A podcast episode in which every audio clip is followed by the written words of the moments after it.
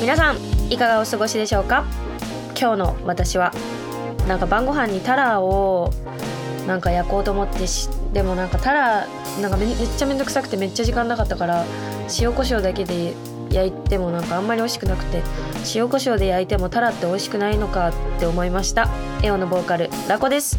この番組「エオザポッドキャストウィークエンダー」では我々エオのサウンド面だけではなくエオの楽曲解説をしたり音楽に関する話をしたりメンバーそれぞれのパーソナルな一面を私ラコとチームエオのメンバーやゲストをお招きしてお届けしたいと思っております。インディーズバンドとして活動している我々エオではございますがこのポッドキャストを通してたくさんの人に絵を知ってもらえたら嬉しいですし私たち同様にアーティストを目指す人たちにも有益となる情報を発信したり日々頑張っている皆様にエオのミュージックとは違った角度から背中を押せたらと思っておりますのでぜひぜひ最後まで聞いていただけたらこれ幸いでございます。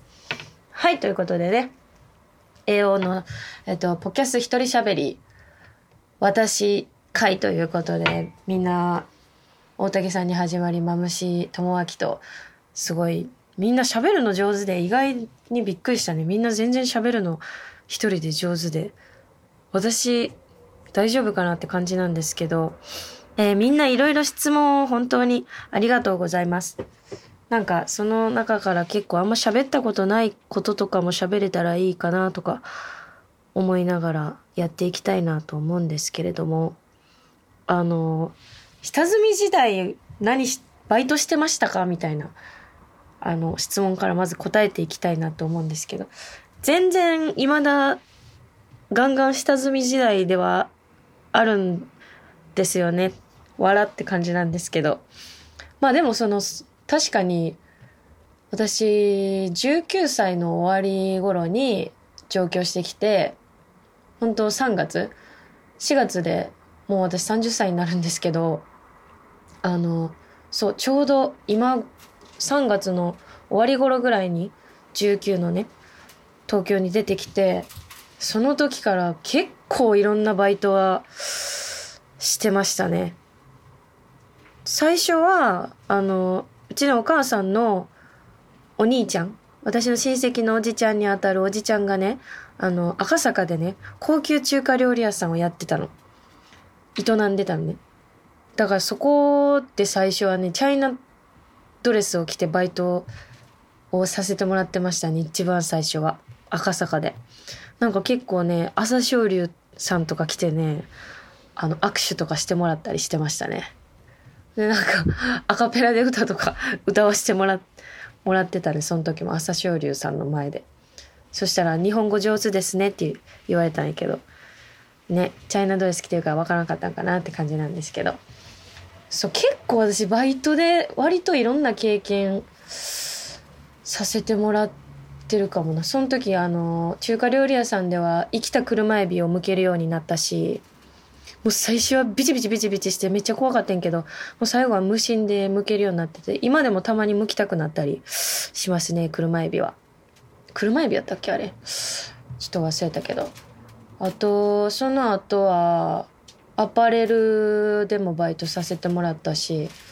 なんかそのアパレル、今はもうなくなっちゃったんやけど、ブランド。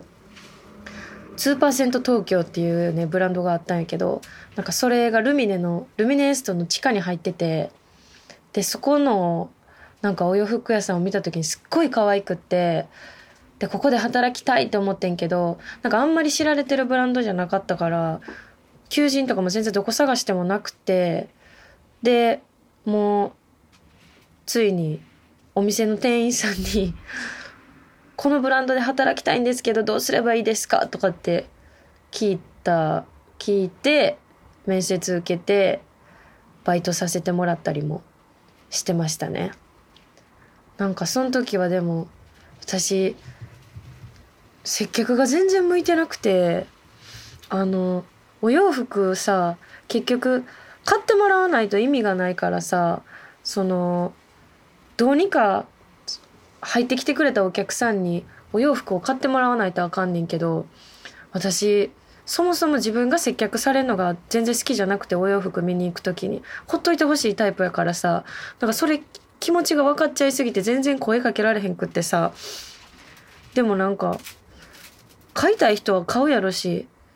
買わへん人は買わんやろみたいな気持ちでおってんけどやっぱね先輩たちはすごくてもう買う気なかったお客さんにもやっぱお洋服をですね手に取ってもらって購入まで活かせるっていうやっぱねトーク力とかが素晴らしくてそこでもちょっとそこではあんま身についたトーク力なかったんねんけどやっぱそのお客さんの何欲してるものとかお客さんが求めてる言葉とかをさっと言える先輩はすごかったですね。あとはその時同時にコールセンターでもバイトしててんけどなんかその時バイト詰め込みまくりすぎてめっちゃ疲れてて私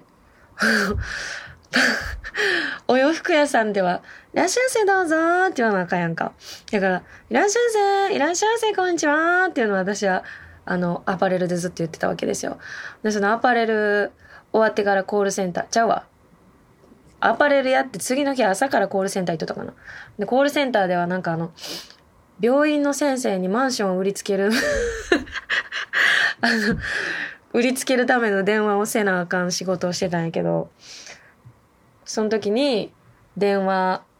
プルルルってかけて「あもしもし」って言わなあかんところをプルルルって言って「はい」って出られた後に「いらっしゃいませこんにちは」って言ったことはある一回。それ自分でびっくりしすぎてすぐガチャって切って ただのいらっしゃいませ、こんにちはっていういたらずら電話をかけたことありますね。コールセンターの時。あの、コールセンターはちょっともう、ね、眠すぎて続かんくて1ヶ月ぐらいで やめちゃったんですけど、あとは、磯丸水産でバイトしてたこともあったね。磯丸水産のバイトは、すごいなんか、楽しかったですね。あの、歌舞伎町の磯丸水産、水産でバイトしてたから、あの、すっごいホスト、しかもね、朝働いてたの私。朝に磯丸水産にバイトしてたの。だから、あの歌舞伎町のホストとかキャバ嬢とかがすっごい来たんですね、朝。仕事終わりの。だからね、すごい世界を見ました。うわ、歌舞伎町やなと思いながら、二十歳あそこらですけど、神戸から出てきて、うわ、歌舞伎町やと思いながらバイトしてましたね。なんかすごいホストのお兄ちゃんとか結構声かけてくれたりとかもしてくれて、なんか楽しかった思い出はありますね。あとどこでバイトしたかな？忘れるけどなんか結構しした磯丸もしたしコールセンターもしたしアパレルもしたし。あとは一番長く続いたのはあの料亭赤坂にある料亭でねフグ料亭でバイトをしてて。なんやったらそこはまだたまに 行ってるんですけど。着物着てあのお膳出したりするバイトをしてたりするんですけどもうそこはねすごい大企業の社長さんとかが結構来られるような場所なのですごいそういう人たちのお話とか聞いたりするとめっちゃいろいろ勉強になったりしますね。まあそんな感じの下積み時代はかなりバイトをしてたんですけどちょっとずつねバイトをしなくても音楽でちょっとずつ食べれるようになったりもしながらでもなかなか音楽もそんな安定した仕事ではないのでちょくちょくまたバイトしたりしながら今をどうにか頑張って生きてます。早く絵をだけでご飯食べれるようになりたいです。はい。ということでそんな感じですね私の下積み時代は。はい次メイクとかスキンケアの質問があったり結構あったりしたんですけど私メイクもスキンケアも実は全然こだわりがなくてあのなんかねそこにあんまりね実は全く興味がないんですよね。その結構なんだろうメイク道具大好きな子たちとかっていっぱい集めたりとかしてるしあの美容オタクの友達もたくさんいるんやけど本当にねみんないろいろスキンケアたくさんやったりしてるんですけど最近私肌断食っていうものを始めましてあのスキンケアを一切しないっていうやつなんだけどなんかそれがね本当にいいらしくてでまだその本とかはまだ読めてないねんけどちゃんと本読んでからやった方がいいらしいねんけど肌断食をしてから肌の透明感は現在上がっててけどやっぱもともとがすごい乾燥肌やからでその乾燥肌もなんかやっぱスキンケアのしすぎとか関係があるらしいねんけどあと肌こすりすぎとかね。私結構雑にいろんなことやっちゃうから自分の肌もこすりすぎとったかもしれんなと思って最近改めてですね極力顔を触らないように今であと洗顔する時も肌ゴシゴシ絶対しないようにとかしながら肌断食を試してるところなんですけど現状はめっちゃ一旦肌ゴワゴワになってる。めっちゃ硬くなったりしててちょっと不安やねんけどでもこれを超えたらさらにちょっと落ち着いてきたりもするらしいからもうちょっと試そうかなと思いつつ結構肌ゴワゴワやけどでもゴワゴワの内側の肌の透明感は100億パーセント増してる気はする。だからちょっと試す価値はあるかなと思いながら肌断食試したりしてるんでちょっと気になる人は是非やってみてください。あとメイクはこだわりとしては私結構自分のこれコンプレックスなんやけど顔がね長いっていうのを結構自分的に気にしててあのラコの周りさ顔がちっちゃい人がめちゃめちゃ多いのよみんな。もうみんなめっちゃ顔ちっちゃくてなんかもうね可愛い子がたくさんいるんだけどもうなんかねその子たちのことがねもう今はマシよ。今はマシやけども一時期羨ましすぎて顔ちっちゃく生まれたかったわとかと思ったりしたりしてた時期があったんですけどまあでもその顔が長いっていうコンプレックスをどうにか自分で気にならんようにするためにメイクする時は割とそのまあそれもツイッターとかで調べただけの知識やねんけど下まつげをちょっと濃くしたりとかあと下まぶたに色をのせるっていうのは結構好きでやってますね。なんかそれこそメイクさんとかにお願いする時とかもなんか割と下まぶたにラコは色をのせると顔がなんか入るらしく下まぶたにピンク色をのせるのは割と結構使ってるかもな。とシャドウはピンク系が多いかな。から下まぶたに薄ピンクのキラキラとかのせんのは結構好きでたまにチーク私チークもサーモンピンクみたいなちょっとキラキラしたチーク使ってるんですけどそれを下まぶたにのせちゃって上まぶたにものせちゃったりする時は割とあるかも。なんか顔をピンクにするのがすごく好き。であとは何やろな。まつげ。まつげもあのボルドーにするのがすごく好き。最近ボルドーじゃなくてちょっとパープル味があるバイエロレッド系を使ってるんですけどまつげ割と黒いまつげがそんなに好き好きじゃないわけじゃないけどそれよりもなんか茶色とか色があるまつげを可愛いなと思っちゃうので色があるまつげにしてることはかなり多いですね。あと眉毛がもともとしっかりしてるからそんなにかかんでもいいねんけど眉毛は。まあでも眉毛も形整えて描くぐらいはして。であとは一時期ちょっとあまりにも顔長いの気にしすぎすぎてなんか、ま、眉間？眉間の幅を広くすると顔が短く見えるみたいなツイッターを見て眉間の眉毛剃りすぎて変な顔になったりしたこともあるんですけど、まあ、そういうこと試しながら自分に一番合うメイクみたいなのは考えながらやったりはしてるけどでもそこまで全然気にしてないからちょっとあんまためにならんかったかもな。すいません。はい。じゃあ次行きたい。ストレス発散法とか気分の切り替え方とかも聞かれたりしてたんですけど割とねストレス発散法はたまに言ってんねんけど私桃鉄が大好きで一人で桃鉄すんのがめっちゃ好きなんよ。なんかなんやろな。すごくねあの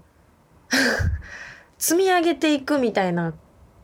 ゲームがすごい好きっぽくて私。あの一時期ハマってたカタンもそうやねんけどカタンっていうボードゲームがあってそれ結構ゆうたろうとかしおちゃんとかとめっちゃやんねんけどあのカタンも自分の陣地を広げていくゲームなのよ。で桃鉄も自分の資産増やしていくゲームやんかなんか私そういうゲームすごい好きみたいでなんかそれをやってるとあの快感なんやろ快感ホルモンみたいなの出てんのか分からんけどすごい気持ちがいいのだからなんか私ほんまにストレス溜まったらもうやることそっちのけでヒーリングミュージック聴きながら一人で桃鉄あの一人でやるプレイがあんの桃鉄にも。でその10年10年プレイがあんねんけど一人でやる。一人でやる10年プレイをめっちゃやってでその一人でやる10年プレイってねやったらマイレージがもらえんねやんか。マイルがもらえんねん。だからそのマイルを貯めたらあの 桃鉄って電車を走らせるんですけどその電車をねカスタムできるようになんねやんかデコれんねん電車を。だからその電車をデコるやつを買ったりとかしてすごい満足してストレス発散してますね。あの桃鉄の音はうるさいから近年全部ヒーリングミュージックとかあの大好きなのは結構アコースティックのプレイリストめっちゃ私アコギの音めっちゃ好きみたいでアコギのプレイリスト流してえっと桃鉄やるっていうのがストレス発散法であと気分の切り替え方はあの結構私もすごい感情大爆発波波大し大嵐人間なんですけどなんかそれをありのままを受け入れてそれを好きなように感情爆発させてた時期もあるんやけどそのその当時は本当メンバーみんなごめんなさいって感じなんですけどそれをやってみてやっぱちょっとあん人間同士でやっていかないとあかんから人生って。あまりにも感情爆発させるのもいいことではないんだなっていうのを最近気づき始めてようやくなんですけど。だからちょっとね最近はねすごいねわっって感情がわってなった時もできるだけ切り替えたりするようにしててでその方がやっぱ物事がスムーズやから大事やなって改めて思ってるんですけど最近私が編み出したのはめっちゃ気分落ちてる時とかめっちゃイライラしてる時でもちょっと一回笑ってみるとなんかふって切り替わんのよななんかが。だからなんか無理にでも無駄にめっちゃうーんって口角上げたりとか最近いいなと思ったらミッキーのモノマネをするのいいなと思って一人でねまあここではせえへんけどね。あの母って笑うやつとかをめっちゃ気分落ちてる時とかに一人でやるとなんか急にめっちゃおもろなってえおもろみたいになってくるから。やっぱね脳みそを騙すって大事やなって最近思います。どんな感情の時も口角上げるだけでちょっとなんか気分良くなったりするから人間って。人間って複雑なんか単純なんかようわからんなと思いながらもやったりしてるんでみんなもちょっと嫌なことあった時とか「ん?」って笑ってみたりとか怒りながらも「もうプーンプーンプーン」とか言ったりしたら結構 大丈夫になったりする。ああ、ムカつく、プーンプーンプーンとか言ったりしてますね、私は、家で。ああ、怒った、怒った、ムカつく、プーンとかって言って、プーンってね、結構ね、あの、気分切り替わるからおすすめです。はい。えっと、ムーちゃんとベルちゃんとの出会い。実はムーちゃんは、あの、実はっていうか、私、猫飼う前めっちゃ動物苦手やったんですよ、実は。動物全然好きじゃなかった。てか何やったら怖かった。なんか人んちの犬とかもちょっと怖かったし、なんか動物をめでるという習慣が全然なくて実は。けどなんか猫のことはすごく可愛いなと思ってたし、私ディズニーの映画でライオンキングが大好きで、ライオンのことはすごく好きやった。多分猫科のことはなんか憧れを抱いてて自分の中で。でも猫めっちゃ怖いと思ってたし触ったことも全然なかったんやけどなんかある時期急に私は猫を飼わなきゃいけないみたいな使命感が急に芽生えてきてなんか親とかにも反対さ 親に反対されるって面白いんだけどあんたは絶対に育てられへんから動物なんか飼ったあかんみたいなのをすごい言われてて私も自分でそう思ってて私絶対お世話できひんから動物なんか飼ったあかんみたいな。もう自分でが生きるんで精一杯やったし。けどなんか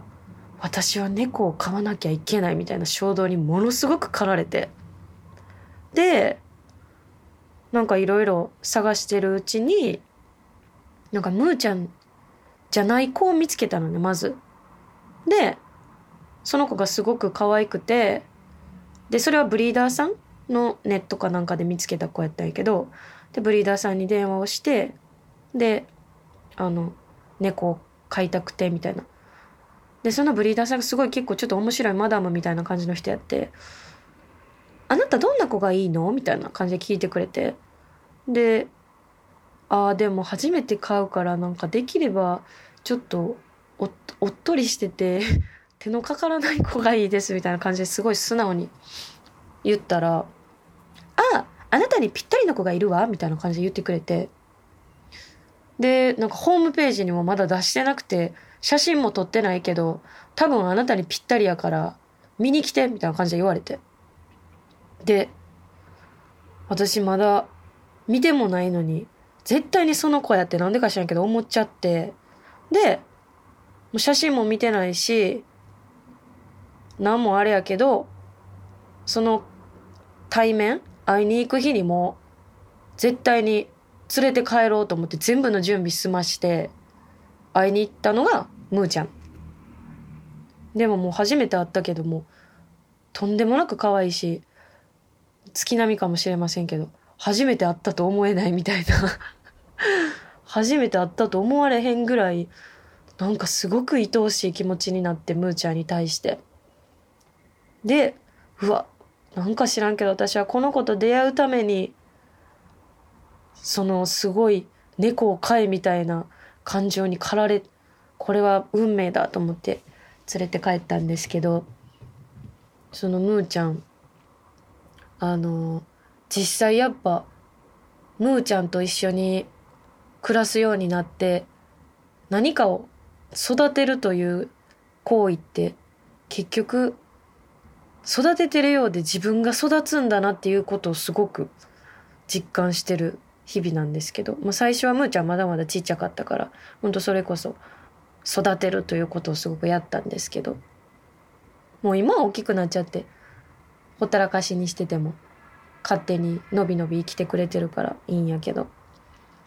まあでも結構このストレス社会でうちに猫がいるっていうのはねとんでもない癒しになってますね。でまあベルちゃんは私あんまりそのペットショップ賛成派ではないんだけどあのたまたま気になって入ったペットショップで普段入らへんねんあんまりけど、たまたまなんか知らんけど気になって入ったらベルちゃんがいてでもまたもう分からんけどこんなんもう簡単に思ったらあかんねんけどさうわ見つけてもうたみたいな気持ちになっちゃったねほんでなんかでもまあそのムーちゃんがすごく寂しがりの子だったから私結構そのねお家に入れないこととかも多いしでそうなった時に帰ってきたらムーちゃんがもうずっとミャーミャー言ったりしてるのがかわいそうやなとも思ってたから、まあ、お友達一人いた方がいいかなとかも思ったりもしてたりしたのでうわこの子かもしれんみたいな。しかもなベルちゃんに出会う前にな結局ムートンってあの名前なんですけどねムーちゃん。2匹目飼うならベルベットにしようとかってなんか決めたりしてたのに。何にも予定ないのに。もうほんならまんまと出会ってしまって。んでベルちゃんお迎えしたんですけど。結局ベルちゃんもお迎えして本当に良かったなってもう毎日思ってて。ムーちゃんのそのミャーミャー泣くのもなくなったしすっごく2人が仲が良くてなんかそれもよほんま良かったなと思うねんけど2人がいつもねラブラブラブラブしてくれてるからええなあと思い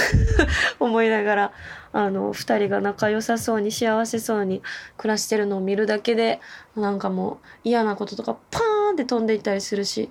猫は偉大やなと思います。あとねベルちゃんはねすごいね活発な女の子なんですけど自分の欲にものすごく忠実なの。もうね寝たかったら寝る触ってほしかったらもう私の手のひらに頭こすりつけながらもすごい勢いで触ってみたいな感じで来るしで抱っこされたくない時はものすごい勢いで怒って逃げるしあとはもう遊びたい時はもうとにかく遊んでるしなんかそういうベルちゃんを見てると本当に気持ちが良くてなんか私もこんなに欲に忠実に素直に生きていこうってベルちゃん見て改めて思ったりもしたりしてるので本当ね猫って偉大です。はい。次。あランニングについてとかね。あの最近そう走り始めたことを結構大々的にお伝えしてるんですけどこれもまあそう実はねあの何？そう私走るってすっごい苦手やったのよ実は。なんやったら一番嫌いなことやねんけど。まあ今年頑張らなあかん勝負の年やから。なんか人生でもしかしたら人生で一番勝負かもしれへんと思ってるような一年なのであとツアーも始まるしね。そのツアーで体力なくなって免疫力下がってとかなったら毎週末いろんな地方行ってもうエネルギー大爆発でライブをさせてもらうのに体力なくてそれが半減してしまったらあかんなと思ってこれはちょっと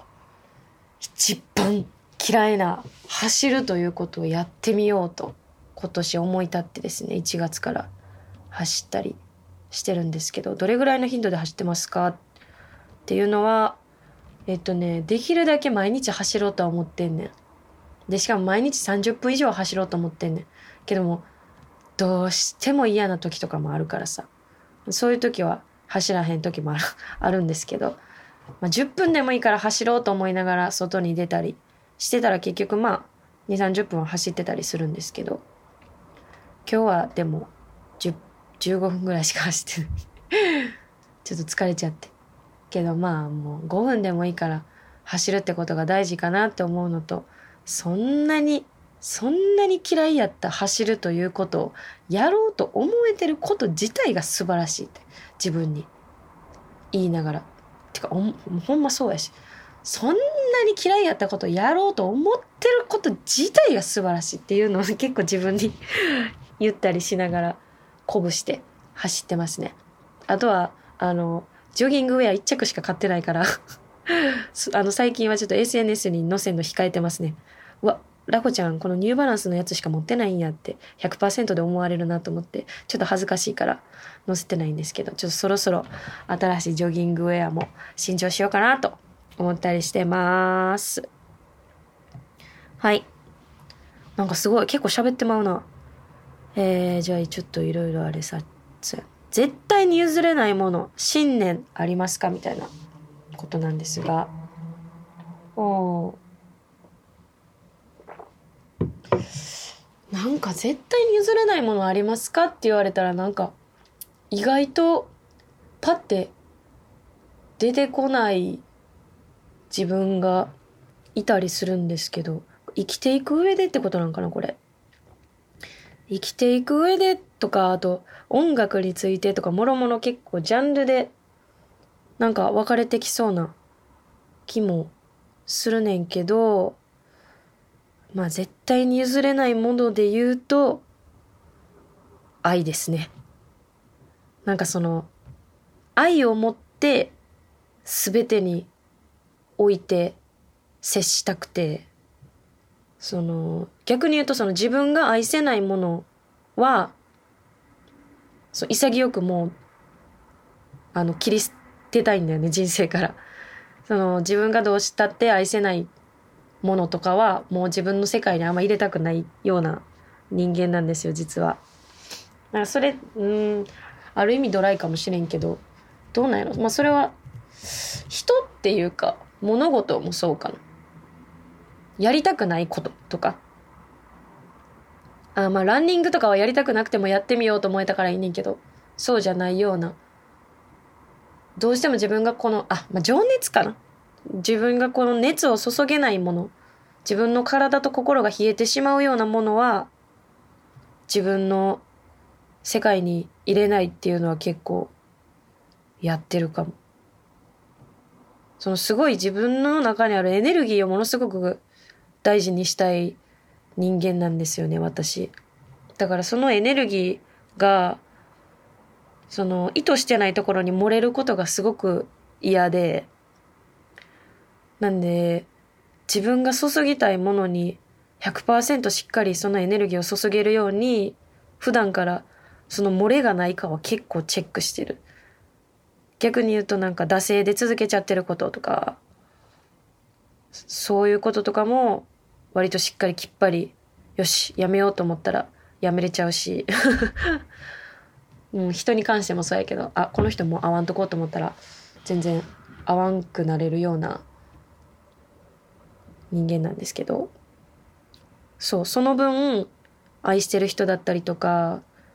その愛情を持ってるもの、情熱を持ってるものに、とにかく100%エネルギーを注ぎたい。それがすごく自分にとって幸せだと感じてるような感じですね。だから信念としてはもう大事なのは愛と情熱。恥ずかしいな。もうなんかこの時代さ、暑苦しい人間って結構さ、なんか、えー、暑苦しいみたいなさ、言われたりするからさ、ちょっとさ、なんか、ふーんみたいな思っちゃうねんけど。でも私ってもうめっちゃ暑い人間がしゃあないんだよなとか思ってきて最近。そう。もうこの暑いまんまで行こ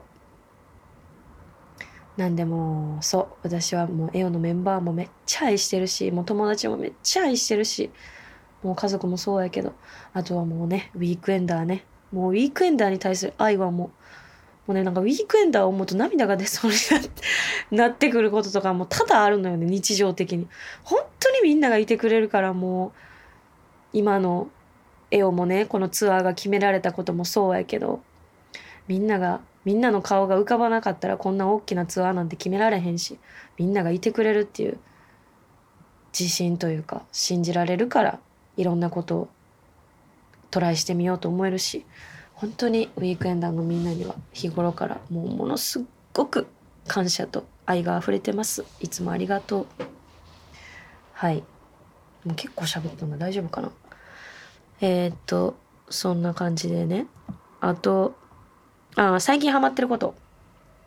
実はさ聞いて。私自炊をね最近始めたんですよ。あの最近ハマってること。あのなんか私ダイニングテーブルが家になかったんやけどそんな広い家でもないからさ置いたら狭なるかなと思って置いてなかったんけどやからなんか結構その食べづらい環境でご飯を食べてたのね常に家で。だから結構家でご飯食べること少なくてウーバーイーツするか友達とご飯食べるか外行くかみたいな外食とかがめっちゃ多かったんですよ実は今まで。ご飯作るも嫌いやし自分で。と思ってやってなかったんですけどなんかこれもまあツアーにね関することなんですけどとにかく体にいいもの食べなあかんなと思って。まあ肌断食やってるからその肌も一気にやっちゃおうとかもあんねんけどとにかく自分で作らなあかんなと思ってですね。でそのタイミングでさ最近結構飯塚家に遊びに行かしてもらってんねんけどあのしおちゃんがさめっちゃ美味しいご飯いっぱい作ってくれんのよ。もうねそれを食べてると家のご飯ってほんまに美味しいんやなと思って。なんかようやくコンビニとか外食がいかにそのさそれこそさっき言ったけど愛。愛とか大事やなと思ってご飯に対しても。なんかそれで自分で作ってみようと思って最近はね自炊をね毎日するのが結構当たり前になってきてこれ私。東京出てきて初めてなんですけどこれ。自炊をちゃんとやんの当たり前ってなってんの。で毎日自炊してるからちゃんとご飯食べたいなと思って。白いね丸いちっちゃい一人用のねダイニングテーブルを買ったんですよ。ほんならもうご飯食べるの楽しくて楽しくて。そう最近ハマってることは自分で作ったご飯をこのダイニングテーブルで食べるということにハマってますね。もうね嬉し嬉しい気持ちになるのこの今もねこのね自分の今超お気に入りの場場所と化してるダイニングテーブルからポッドキャストをお送りしてるんですけれども。そうあとはちょっとあのコーヒーメーカーとかも買っちゃったりなんかしちゃったりしてお家でもコーヒー飲めるんやみたいな。買ったら100円200円平気でするやんコーヒー。ほんで高いとこで買ったら500円600円700円とか平気でするやんコーヒー。高いやん。お家で飲んだらめっちゃ安くで豆から引かしていただいてですね。めっちゃ美味しいコーヒー、お家でも飲めんのかいみたいな感じで、最近はね、お家を豊かな、お家で豊かな食生活を育むことにめっちゃハマってます。はい。そんな感じでもう結構喋り散らかした。あと、フューチャリングしたいバンドいますかっていうのもあったんですけど、あの、フューチャリング、バンドとバンドがフューチャリングすすんのとかなんかあんまり知らんかったりすんねんけど、なんか、それこそラッパーとかは、あの、フューチャリングでこちら側へ入ってほしいなとか思ったりもしてたり、エオでね。で、ラコ、絵を単体とかじゃなかったら、私結構あの、思い描いてんのが、あのさ、レディー・マーマレードっていうさ、歌あの知ってる？アギ、ムーラン・ルージュ、映画のムーラン・ルージュの歌か。アギレラと、えっと、ピンクと、あれ誰やったっけな？マエ、マヤと、と誰だっけ？えアギレラ、ピンク、マヤ。あ、ちょっと、あと人忘れちゃった。の、レディー・マーマレードっていう歌があんねんけど、それの日本の女性アーティストバージョンみたいないつかやりたいなとか思ってんねん。ちゃんみなとか最高やん。ちゃんみなとかあと誰やろ？ちょっとパッと思い浮かべへんけど。4人ぐらいで強い、強き女性たちでなんか一曲むっちゃかっこいい曲出したいとかいう夢はあったりしますね。これちょっと栄養の話じゃないけど。c r e a l ready mama っていうやつね。そんな感じかな。質問じゃないんですけど、愛をくださいとかもあって。みんな愛、愛欲しいよね。けど最近思うねん。ラコ。愛、ラコも愛が欲しい欲しい欲しいって思ってた時期あるんやけど。なんかでもじ、自分の人の人生を豊かにするのって愛されることよりも愛することなんやなっていうのを 最近すごく感じてて。私にとってはだから結局エオのメンバーやったりとかそのそれこそウィークエンダーのみんなを本当に心の底から心底を愛するようになってから本当に人生が豊かになってて。自分が愛されてることなんか結構もうどうでもよくなっちゃうかもっていうレベルにみんなへの愛が溢れててだからなんか愛されたいって思う人はですね、ぜひ何かをすごく愛してみてほしいなと思います。そしたらね、寂しい気持ちとかもちょっと和らぐかも。あの、アイドルとかでもいいのよ。推しを作るとかでもいいのよ。そばにいない人でもいいのよ。とにかく何かを愛する。まあそれが自分でも、自分やったらより最高なんかもしれへんし。まあわからんけど。愛されたい人はぜひ愛してみてください。そして私、そんなあなたをとっても愛してますので、私の愛も受け取ってくれたら嬉しいなと思います。はい。私多分めっちゃ喋ってもうたな。みんなよりめっちゃ長く喋ってもうたかもしれん。えー、たくさん質問ありがとうございました。答えられへんかった人すみません。またこういうのもね、やれたらいいなと思うし、インスタライブとかもできたらいいなと思ってます。はい。ということで、本日の総括。ドルダン。でもやっぱみんなと喋った方が楽しいな。一人喋りもええけど。まあ、一人喋りコーナーももう終わりますんで、次からはまたみんなでいっぱい喋りたいと思います。はい。ということで、ぜひ番組のフォローよろしくお願いいたします。エオズパッドキャスト ウィークエンダーは毎週日曜12時に配信をしていきます。皆さんからのコメントもお待ちしております。スマートフォンアプリ、ボックスフレッシュからコメントできますので、ぜひぜひ、あ、ごめんなさい。これボックスフレッシュ廃止してますね。えー、皆さんからのコメント、それこそリプライだったり、DM だったり何でも、ぜひぜひください。あの、話してほしいお題や質問などなど、どしどしお待ちしておりますので、えー、ラジオネームも添えていただけたら嬉しいです。あの、ポッドキャストのプロフィールとかツイッターとかにもね、いろいろ貼ってたりするのか、あの、ぜひ、ください。はい。ということで、先週から音声配信アプリスタンド FM での配信もスタートしたので、ぜひこちらのフォローもよろしくお願いいたします。はい。ということで、日曜日に聞いてくださった方は、明日月曜日から、そうじゃない方も聞いてくださった日の翌日から、皆様の1週間が最高ウィークになりますように、そしてエオの音楽が皆様の毎日に彩りを添えられましたら幸いでございます。今回も最後までご視聴いただきありがとうございました。本日お届けしたのはエオのボーカルラカでしたまた来週。